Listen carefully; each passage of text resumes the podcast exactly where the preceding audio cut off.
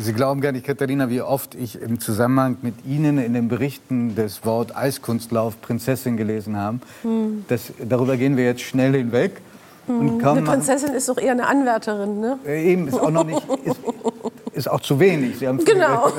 Königin, würden Sie sagen, ist angemessen. Ne? ähm, und, und, lassen Sie uns gleich einen großen Sprung machen. Wir reden bestimmt noch über die, die Zeit, in der Sie auf dem Eis standen. Aber mhm. mir ist aufgefallen, dass Sie vor einigen Monaten in einer äh, Zeitung ähm, sich vorgestellt haben, ähm, wie es wäre, wenn man ein neues Ministerium einführen würde, jetzt aus Anlass äh, der neuen Regierungs, also der Regierungsbildung der neuen. Und Sie haben sich vorgestellt, es wäre toll, wenn es ein Hoffnungsministerium gäbe. Ja. Was wäre denn eine der ersten Maßnahmen, die ein Hoffnungsminister oder eine Hoffnungsministerin einführen müsste? Naja, es wurden ja mehrere Persönlichkeiten gefragt, was man sich denn vorstellen könnte. Als erstes habe ich mir natürlich vorgestellt, wir müssten ein Sportministerium haben, weil zur Gesundheit gehört einfach Sport. Untergeordnet jetzt. Genau. Und dann dachte ich aber, okay, wir durften ja spinnen, wir durften mehr träumen. Genau. Und deswegen habe ich gedacht, ich fände eigentlich ein Ministerium für Hoffnung in Klammern und Vernunft. Vernunft ganz gut, weil wir während der Pandemie einfach gemerkt haben, oder ich zumindest das Gefühl hatte, dass äh, viele Entscheidungen getroffen wurden, die natürlich getroffen werden mussten.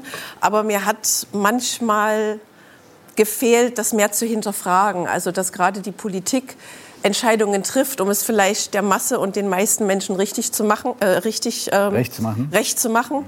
Und mir hat in der Zeit ganz oft gefehlt, ähm, oder ich hatte das Gefühl, das war oft weg von der Realität, oft weg von den verschiedenen Branchen zum Beispiel. Ne? Wenn wir über äh, die Lockdowns reden und da wollten Sie sicher hin und äh, nee. wolltest du sicher hin. Aber nein, nein, und deswegen, ja, und deswegen mit der Hoffnung hm? fand ich halt, man kann eigentlich nur Hoffnung haben, wenn du auf Fakten basieren kannst. Und dann bin ich halt von mir ausgegangen, ich konnte im Wettkampf nur hoffen, gut zu sein, wenn ich wusste, ich habe gut trainiert.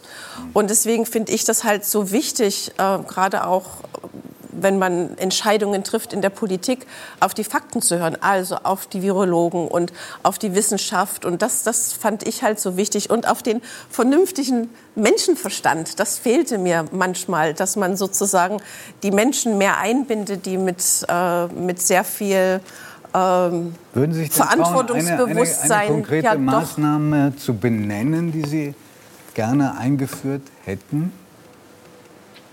Naja, also ich fand schon, dass dann, also der erste Lockdown, ich will ja jetzt auch gar nicht mehr so sehr in die Vergangenheit gehen, ja. aber wenn wir noch mal trotzdem zurückgehen, der erste Lockdown, der war irgendwie fair. Also wir sind alle zu Hause geblieben, alle Branchen haben zugemacht und äh, man hat mit sehr viel Solidarität zusammengehalten und wir sind alle daheim geblieben. Also wirklich dieses Hashtag, wir bleiben zu Hause.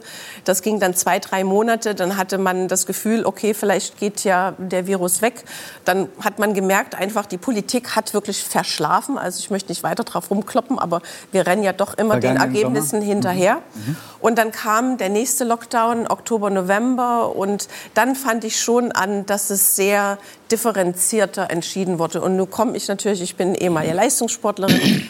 Das ist das eine, aber ich weiß einfach, wie wichtig Sport ist. Und dass man natürlich, ne, die Kulturbranche wurde zugemacht, Gastronomie, Hotellerie. Es waren über den Sommer einfach so viele Hygienekonzepte entwickelt worden von vernünftigen und äh, verantwortungsvollen Unternehmern, dass ich da tatsächlich das Gefühl hatte, viele Entscheidungen sind an der Realität vorbeigegangen oder an den Menschen vorbeigegangen, die man mitnehmen wollte. Also ich wollte mitgenommen werden als jemanden, der sich äh, um Sport, um Gesundheit und sehr die bemüht. Auch Neuunternehmerin ist. Ja, das, aber das fand ich dann in dem Moment nicht so äh, nicht so wichtig. Natürlich war es für mich nicht so einfach, aber bei mir ist es ja noch mal was anderes, weil ich ähm, sozusagen mit dem, was ich mache, das ist nicht mein Lebenswerk. Ich habe aber viele, viele Branchen gesehen, deren Lebenswerke wirklich zerstört Existenz wurden. Existenzen zerstört wurden, die seit 30 Jahren ein Restaurant hatten oder sich eine Karriere aufgebaut haben. Und das wurde wirklich zerstört. Und nochmal, viele Entscheidungen waren sehr richtig. Aber deswegen habe ich gedacht, weil ich fühlte mich außen vor. Und so fühlten sich wahrscheinlich sehr viele Menschen einfach nicht mehr gefragt und dadurch nicht mehr mitgenommen, weil so schnell, schnell mussten die Entscheidungen getroffen werden. Und man geht auch viele Dinge mit, aber wir hatten, oder ich hatte das Gefühl, dass dann aber wiederum ein großer Zeitraum war, der verschlafen wurde. Und unser eins als Unternehmer, wir haben nichts verschlafen, wir haben alle unsere Hausaufgaben gemacht und dann wurde einfach eine Entscheidung getroffen, so ihr bleibt jetzt geschlossen und Sport, äh, Fitnessbranche, wir waren wirklich dann November bis Juni, das waren sieben Monate am Stück vorher drei Monate. Also wir waren bis zu zehn Monate geschlossen. Nochmal Kultur war auch alles schlecht. Kultur gehört zum Leben. Und deswegen finde ich das jetzt irgendwie hoffnungsvoller, dass man schon eher redet, kein Lockdown. Wir versuchen Lösungen zu finden für alle, dass wir alle irgendwie unseren Beruf ausüben können. Oder auch natürlich Freizeitaktivitäten, die wichtig sind und die man vernünftig gestalten kann. Halt nicht in Massen irgendwo hingehen, aber Dinge genießen. Katharina, darf ich ja. da mal ganz kurz vielleicht, äh, wenn du nichts dagegen hast, Giovanni, den Ricardo Lange mal fragen? Denn Sie arbeiten als Intensivpfleger auf Intensivstationen, wo Corona-Patientinnen und Patienten liegen. Sie machen auch selber gerne Sport. Wie haben Sie denn diese Diskrepanz empfunden, dass so viel Sport nicht möglich war, wegen der Hygienekonzepte, wegen Abstand halten, weil einfach nicht erlaubt? Und auf der anderen Seite nee, nicht wegen die Abstand Intensivstation. Und Konzept. Es war einfach grundsätzlich einfach zu. Deswegen, ne? Also ich fand ähm, viele Maßnahmen einfach unausgewogen. Also ich selber bin ja selber auch Sportler und äh, mache Fitnesssport. Und man sieht es ja, ich habe in der Pandemie auch ein bisschen zunehmen können, weil ich ja dann nicht mehr zum Sport Man sieht es nicht. Nicht, genau. Gleich, Muskeln, das sind Muskeln. Das im Bauch und so. Aber äh, ich habe halt nicht verstanden, warum erlaubt man zum Beispiel, also ich komme aus Brandenburg, da war eine Zeit lang erlaubt, zu zweit in einem Fitnessstudio zu trainieren. Man musste sich vorher anmelden. Fand ich sinnvoll, hätte noch mehr Leute sein können, aber waren eben zwei, das wurde verboten. Und im gleichen Atemzug konnte ich aber ein vollbesetztes Flugzeug nach Mallorca fliegen und da Urlaub machen. Oder ähm, das kommt eine Omikron-Welle und es wird gesagt, oh Gott, ähm, das wird wie eine Wand und so, aber es wird erlaubt, dass Menschen Karneval feiern in Massen, dass äh, vollbesetzte Fußballstadien, äh, mhm. dass da gefeiert wird ohne Masken. Sowas erlaubt man und die die, die ganze Gesellschaft wird so, also auch gerade im privaten Bereich, werden die Daumenschrauben so eng geschraubt, um es übertrieben zu sagen, man darf ja nicht mal aus Fenster gucken. So, so hat man es ja teilweise gefühlt. Und ich hätte mir so einen Mittelweg gewünscht, dass alle die Maßnahmen ertragen, dass die Maßnahmen auch Sinn machen, weil es gab so viele Hygienekonzepte, die entwickelt wurden, die gar nicht zum Tragen kamen, weil man es gar nicht zugelassen hat. Und man hat ja auch den Sommer irgendwie gefühlt für mich nie genutzt, um Maßnahmen zu entwickeln, weil man wusste ja, dass die Welle wieder kommt. Man wusste die dritte, die vierte und vermutlich auch die fünfte. Aber der Sommer verstreicht, es sind keine Belüftungsanlagen in Schulen eingebaut worden, es wurden keine Hygienekonzepte für ja, um ein normales äh, Leben am Laufen zu halten. Und man mhm. macht, wenn es wirklich um die Gesundheit der Menschen geht, habe ich mir ganz oft in der Pandemie gefragt, warum ändert man an den Bedingungen nichts. Also man sagt zwar, ja, wir wollen, äh, wir machen jetzt einen Lockdown, wir verbieten Sport, wir machen dies und das, damit das Gesundheitssystem nicht überlastet wird. Darf man ich, hat aber äh, die ganze Zeit äh, nichts getan. getan. Ja, erlauben Sie mir, dass ich von den Corona-Maßnahmen noch mal zurückgehe auf ja. ähm, den, die Sportlerin Katharina Witt mit einer Tangente allerdings zu Corona. Wie geht es der Sportlerin Katharina äh, Witt, wenn sie jetzt die ähm, verfolgt? Was mit Novak Djokovic mhm. äh, da in Australien los ist. Mhm. Sagen Sie da, also so ähnlich jetzt wie die Frage von Judith an Leontine von Schmetto mit Prince mhm. Andrew, also die ganz aktuelle, haben Sie da Bewunderung für jemanden, der irgendwie alles dran setzt, mhm. alle Widrigkeiten versucht zu überwinden, um da noch teilzunehmen? Oder wenden Sie sich eher äh, etwas angewidert ab und sagen, weil der Mann nimmt sich ein Recht heraus, das niemand anders für sich mhm. beansprucht? Also ich finde das gerade tatsächlich eher zeigt eine Seite, die unsportlich ist. Also er zeigt eigentlich das, was wir eigentlich im Sport nicht verkörpern wollen. Also er ist wirklich, man muss ihn bewundern für all die Leistungen, die er gebracht hat.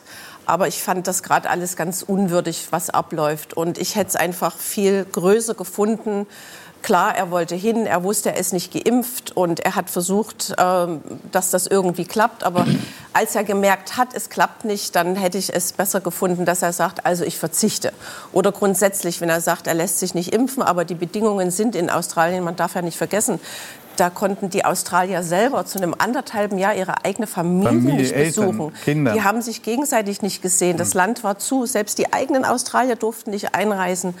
Und, äh, und da finde ich, das äh, überhöht er sich über die anderen. Und das finde ich einfach okay. ein, ein kein schönes Beispiel als Sportler, wo man doch Vorbild sein sollte und auch Vorbild sein möchte. Mhm. Und ähm, haben, aber im Moment hat niemand da hat auch gewonnen. Auch selbst die Australier hätte ich mir gewünscht, dass sie da auch ein bisschen rigoroser, vielleicht äh, konsequenter, konsequenter mhm. geantwortet hätten, so wie sie das eigentlich mit, ihren, mit ihrer eigenen Bevölkerung gemacht haben. Mhm. Katharina, Sie ähm, kommentieren seit 2002 äh, die ähm, Olympischen Spiele und andere wichtige ähm, äh, Veranstaltungen und Wettbewerbe der Disziplin, in der Sie Königin waren. Ähm, sind Sie dieses Jahr auch in, in Peking wieder dabei?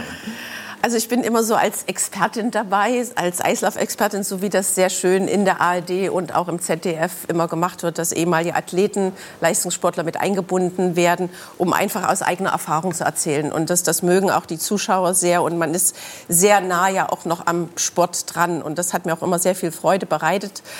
Ähm, ich muss gestehen, dass jetzt mit Peking, also ich wünsche den Athleten einfach, dass die ganz tolle Spiele haben.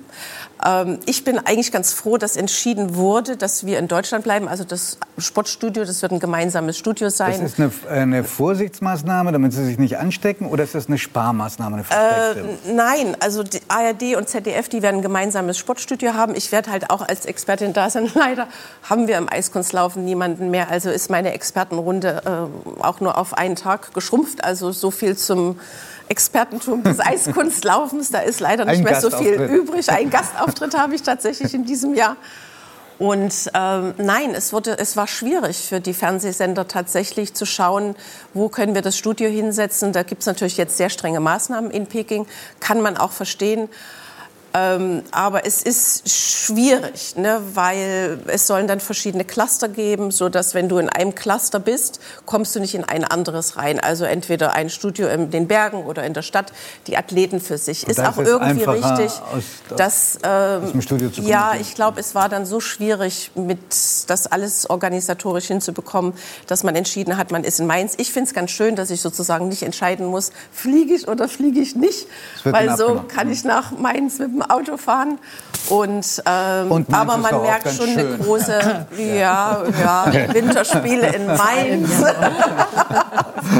ähm, aber ich glaube, wir müssen ähm, unseren Athleten extrem den Rücken stärken, ne? weil für die ist das eh schwer genug. Klar unter den Bedingungen hinzufliegen. Viele haben jetzt schon Angst, in den Flieger zu steigen, womöglich positiv auszusteigen, dass irgendwas passiert. Und dann in ich glaube, die Bedingungen dort vor Ort in Quarantäne sind nicht so der Knaller. Hm. Und äh, im Grunde genommen fahren sie dahin, um ihre Leistung abzurufen. Also, und das ist hm. auch wichtig. Ne? Mhm. Aber es ist natürlich nicht dasselbe in einem, in einem olympischen Dorf zu sein, wo die Welt zusammenkommt, die Jugend zusammenkommt, sich alle treffen und vor allen Dingen auch das Publikum. Natürlich. Also die wissen noch nicht genau, ob Publikum dabei sein kann. Wenn, wird es nur ein chinesisches Publikum sein.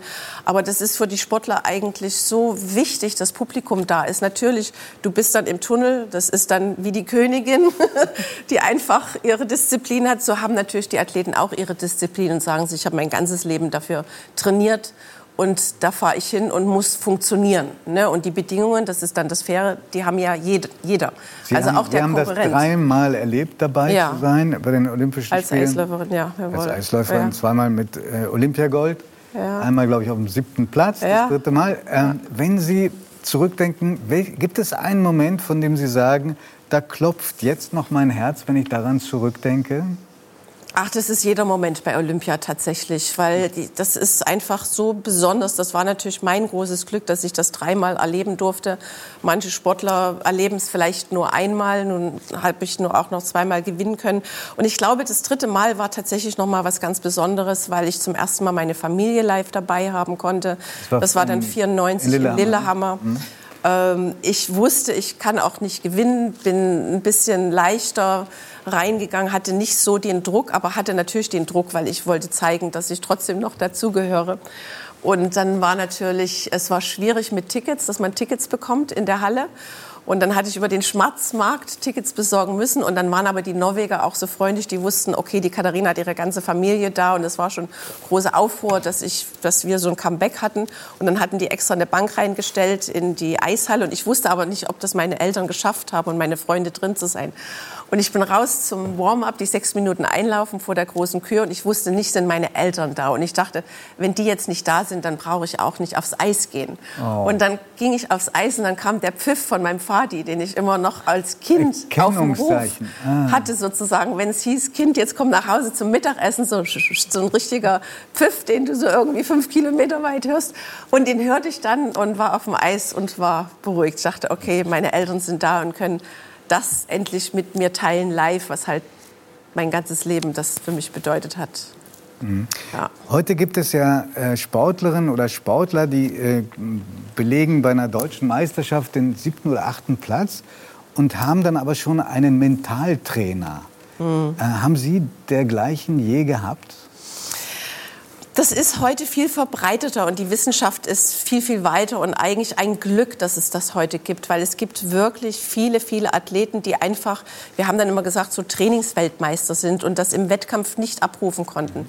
Und die Psychologen, die helfen einen dann wirklich, weil man muss lernen, äh, mit diesem Druck und auch mit dieser Angst umzugehen. Man hat natürlich Versagensängste. Ne? Man hat trainiert, die Eltern erwarten, der Trainer erwartet, damals in der DDR noch das Land erwartet. Wir natürlich erwarten auch von unserer deutschen Mannschaft. Und es ist ein immenser Druck und das muss man lernen, damit umzugehen. Und manche brauchen dafür einen Psychologen und schaffen das dann und das finde ich gut. Ich habe das zum Glück nicht gebraucht, Warum? weil ich mhm. war irgendwie, ich bin mit Druck, konnte ich gut umgehen. Und wir haben das aber einmal probiert. Da hatte man dann so, das nannte sich dann so mentales Training und dann musstest du dich hinlegen, so mein, meine Arme sind schwer, meine Beine sind schwer. Und dann bin ich anschließend auch aufs Eis. Ich bin dann auch damit nicht mehr rausgekommen. Und dann hing ich dann so halb auf dem Eis. Meine Arme sind immer noch schwer. Also das, was, was soll das für ein Training sein? Ja, und dann haben wir eigentlich alle gelacht und dann war es das. Und ich ähm, habe das irgendwie gelernt mit. Ähm, das ist aber auch eine Lektion, die man als Sportler lernen muss. Du musst einmal richtig verlieren und wissen, warum, warum hast du verloren. Und ich wusste, ich habe verloren, weil ich Angst hatte. Also ich bin wirklich meine Kür gestartet, habe dann so die Preisrichter gesehen, habe gedacht, Mensch, ich könnte denen doch sagen, die sollen morgen wiederkommen. Ich laufe morgen, heute habe ich irgendwie Angst. Ne? Und so war auch meine Kür. Und das war aber dann die Lektion meines Lebens, dass ich wusste, ich muss eigentlich mehr Vollgas geben und eigentlich noch aggressiver sein und dann konnte ich besser mit dem Druck umgehen. Also Angst war gerade im Sport ist ein ganz schlechter Ratgeber, so wie auch im Aber Leben. sehr menschlich, auch sehr verständlich. Ja, ist, ja. Ähm, Sie brauchten keine Mentaltrainerin außer diesen. Aber meine Frau Müller habe ich gebraucht. Sie haben ja. halt ihre, ja. ihre, Frau Müller gehabt, gefürchtete, äh, strenge, offenbar auch unglaublich kundige äh, Trainerin, tolle, tolle die sie Frau. unglaublich lange auch begleitet hat.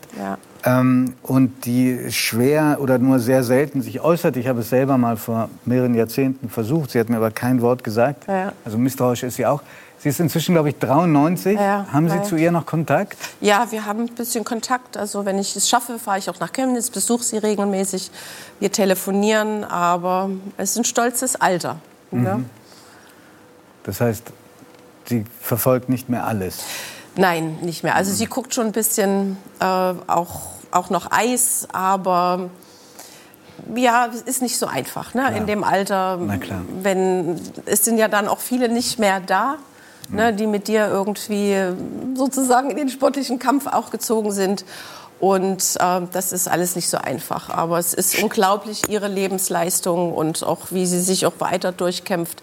Das ist schon bewundernswert. Stimmt die Geschichte, dass Sie beide, bei, auch bei internationalen Wettbewerben, im, äh, wo Sie auch siegreich waren, im Westen, manchmal abends zusammensaßen und ungarische Salami gegessen haben, die sie mitgenommen hatten, weil sie die Devisen nicht hatten. Ja, ja es gab ja dann damals nur irgendwie 5 Mark Taschengeld, 5 D-Mark und die hat man natürlich, wenn man vier Tage da war oder fünf, sechs Tage, dann hattest du halt 6 mal 5, 30 D-Mark.